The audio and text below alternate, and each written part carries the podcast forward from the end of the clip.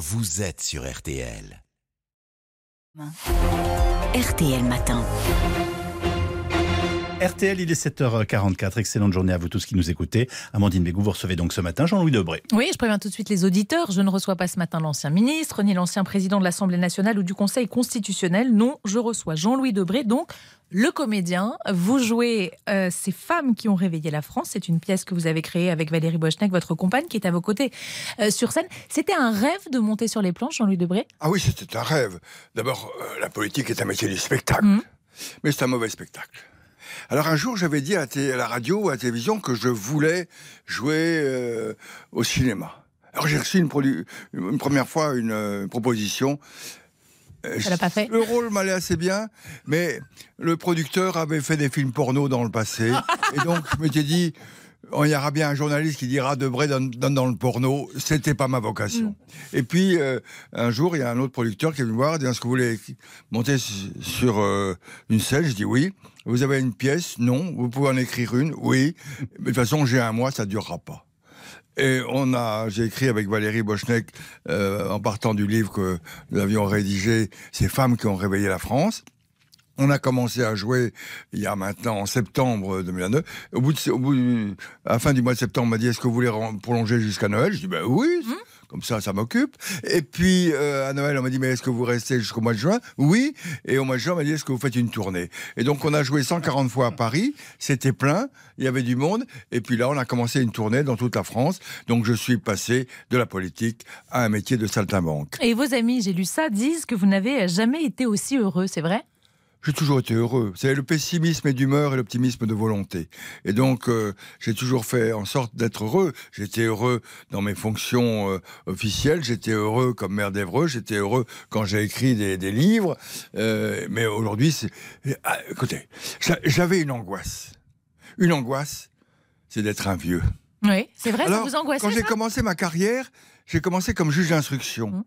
Et au bout de 15 ans, je me suis dit, tu peux pas devenir un vieux juge, blasé, résigné, sceptique, ne vivant que à travers des voyous. Alors je suis rentré en politique. Et le premier jour où je suis rentré dans l'hémicycle, où j'ai vu des vieux députés qui ne pensaient qu'à une chose, comment ils seraient réélus, qui étaient des pigeons voyageurs, qui sautillaient de droite à gauche en fonction des vents. Je me dis, mais tu peux pas devenir un vieux politique. Et alors, à mon âge, être un jeune comédien, mais quel bonheur Alors, cette pièce, c'est une série de portraits de femmes, des, des pionnières. Il y a des célèbres, euh, celles que tout le monde connaît, Louise Michel, Simone Veil ou encore Georges Sand. Et puis, il y a celles qu'on connaît moins. Julie Victoire d'Aubier, par exemple, Oui, la première mais- bachelière. Madame, l'histoire est écrite par des hommes. Mhm. Et les hommes ne parlent que d'eux. Et Julie Victoire d'Aubier, c'est la première femme qui a passé le bachot. Elle avait 37 ans. Elle s'est battue, battue, battue. Mais personne ne voulait, aucun recteur ne voulait inscrire une femme pour passer le bachot parce que le bachot donnait accès à l'université. Mm. Et l'université des femmes, c'est pas possible. Et finalement, il y a un recteur qui a dit, bah oui, on la laisse. Et elle a réussi. Elle est rentrée à l'université, c'est la première femme. Et les livres d'histoire sur l'enseignement ne parlent jamais d'elle. De même que la première femme qui a voulu être avocat. Ou celle qui a eu le premier permis de conduire, Oui. la duchesse d'Uzès. Ah bah oui.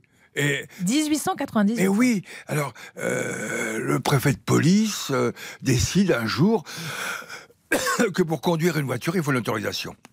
Les syndicats policiers viennent voir Monsieur le Préfet. Monsieur le Préfet, vous allez quand même pas donner un permis de conduire aux femmes. C'est dangereux les femmes au volant, n'est-ce pas, madame, madame Mmh, mais bien Euh, sûr.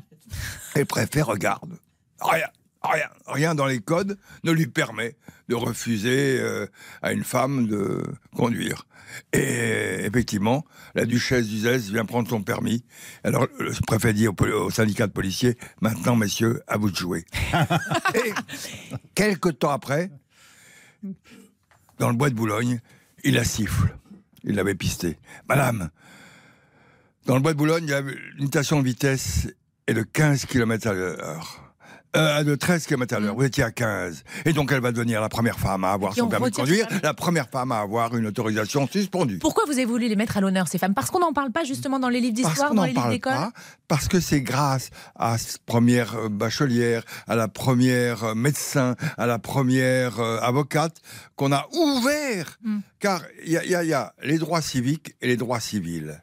Et en France, à différence d'autres mouvements féministes, on a d'abord mis l'accent sur les droits civils, pour que l'égalité passe par l'égalité de ces droits civils, et notamment le droit à l'enseignement. Vous disiez en commençant cette interview, la politique, c'est du spectacle, du mauvais spectacle. Euh, vous faites référence, par exemple, à ce qu'on a vu ces dernières semaines à l'Assemblée nationale ou? Non, non, mais euh, spectacle euh, à l'Assemblée nationale, il a toujours existé. Euh, oui, ça vous agace quand on dit bah, c'était pas comme ça avant, c'était mieux avant. C'est toujours mieux avant. Hmm. toujours mieux avant. Mais du temps où le Parlement n'était pas là, c'est encore mieux. si vous voulez, quand on, on parle, ah, l'opposition a déposé 11 000 amendements. Mais lorsque j'étais président, qui a eu le contrat euh, emploi première euh, contrat de poids jeune, il y avait plus de 100 000 amendements, plus de 100 000 amendements. Quand euh, on vous dit mais ah, ils se sont empoignés dans l'Assemblée. Mais prenez l'histoire du Parlement, que je connais assez bien. La loi de séparation des églises et de l'État, ça a été... Des bagarres. Mais une bagarre physique. Mmh. Quand vous prenez la loi sur l'interruption volontaire de grossesse, où on a traité euh, Simone Veil d'assassin. Quand vous prenez la loi sur le mariage pour tous. C'était des moments très durs. Malgré tout, la classe politique, elle a changé, non Ce qui est tout à fait nouveau, c'est que par rapport à un passé, encore un passé pas très éloigné, c'est que maintenant il y a les réseaux sociaux, maintenant il y a la télévision en continu, et que on accroît cette image. Et puis l'image donnée par un certain nombre de députés mal habillés, euh, euh, il y avait une obligation, comme on était représentant du peuple, d'être correct. Or aujourd'hui, on n'a plus cela. C'est pas un peu réac ça? Pardon Non, c'est pas un peu réac de dire ça, je sais pas, hein, je, pose la question. Je m'en fous.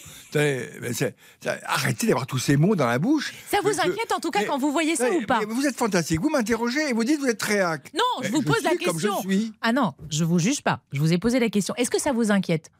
Moi, ça m'inquiète parce que à travers ça, il y a le développement d'un phénomène qui est permanent en France, qui est le phénomène de l'antiparlementarisme. Hmm.